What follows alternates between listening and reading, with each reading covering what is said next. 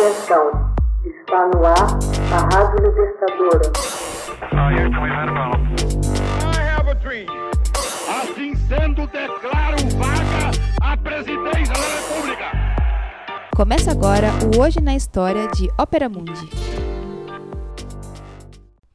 Hoje na História, 26 de agosto de 1966. O presidente egípcio ordena a execução de Said Qutb, ideólogo da Irmandade Muçulmana. Em 26 de agosto de 1966, o presidente egípcio Gamal Abdel Nasser decide mandar enforcar Said Qutb, ideólogo da Irmandade Muçulmana, que viria a ser executado três dias depois. Era a ruptura entre os jovens oficiais que haviam destronado a monarquia em 1952 e a confraria entreguista que lhes havia dado seu apoio. A Irmandade Muçulmana, desde então, não cessaria de se opor ao exército e aos dirigentes que se colocaram à frente do Egito. Precursora dos movimentos islamitas no final do século XX, a Confraria da Irmandade Muçulmana foi fundada em março de 1928, em Ismalha, por um professor primário de nome Hassan al-Banna, de 26 anos. Ele ambicionava instaurar nos Estados Árabes um regime teocrático alicerçado sobre o Corão e a Sharia, entendido no mundo ocidental como a lei islâmica. Atribuiu-se como missão essencial converter as massas muçulmanas a modo de vida e aos princípios morais dos primeiros crentes, tal como ele os imaginava. Esses ancestrais, Salaf em árabe, eram os discípulos de Maomé e os crentes de duas gerações subsequentes. Nos anos 1980, iriam emprestar seu nome aos movimentos fundamentalistas salafitas, nascidos no seio da Irmandade Muçulmana.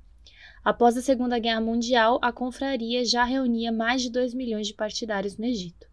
Ela está também presente nos países árabes vizinhos, como a Palestina e a Síria. Transgredindo as consignas de moderação do guia supremo Hassan al-Banna, certos militantes entram na ação clandestina. A violência culmina com o assassinato do primeiro-ministro Mahmoud an-Nukrashi em dezembro de 1948. Segue-me a violência e repressão, e Hassan al-Banna é, por seu turno, também assassinado em 12 de fevereiro de 1949 pela polícia secreta do regime. Pouco depois, o governo corrupto do rei Farouk decreta a proibição da confraria. A Irmandade passaria desde então a apoiar sem reservas os oficiais livres, que se apressavam em derrocar a monarquia.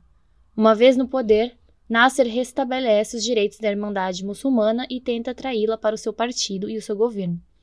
Todavia, a lua de mel dura pouco. A confraria islamita entra em choque com o regime nacionalista, laico, pan-árabe e socialista de Nasser, quem, por sua vez, em 4 de janeiro de 1954, decide proibi-la. Segue-se uma onda de repressão com milhares de prisões e dezenas de execuções. Os bens da confraria são sequestrados. A repressão culmina com a execução, em 1966, de Said Qutb, 60 anos, ideólogo radical da Irmandade, quem já havia passado 10 anos em prisão. O sucessor de Nasser, Anwar el-Sadat, quem ele mesmo havia pertencido em sua juventude à Irmandade Muçulmana, é assassinado em 6 de outubro de 1981 por dissidentes salafitas do movimento que queriam punir o presidente por ter feito a paz com Israel. Hosni Mubarak, quem substitui Sadat na chefia do Egito, autoriza o funcionamento da confraria, apenas na condição de associação civil não partidária. Os irmãos muçulmanos ganham em parte a simpatia das massas graças às suas ações beneficentes, financiadas por generosas doações dos países petroleiros do Golfo Pérsico. A Irmandade Muçulmana ganha de resto terreno no Oriente Médio e na Tunísia, onde suscitaram a criação do partido Enada. Hoje na história, texto original de Max Altman, organização Haroldo Cerávolo, Locução Camila Araújo. Edição Natália Mendes. Você já fez uma assinatura solidária de Opera Mundi?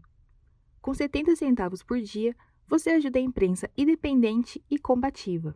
Acesse www.operamundi.com.br/apoio.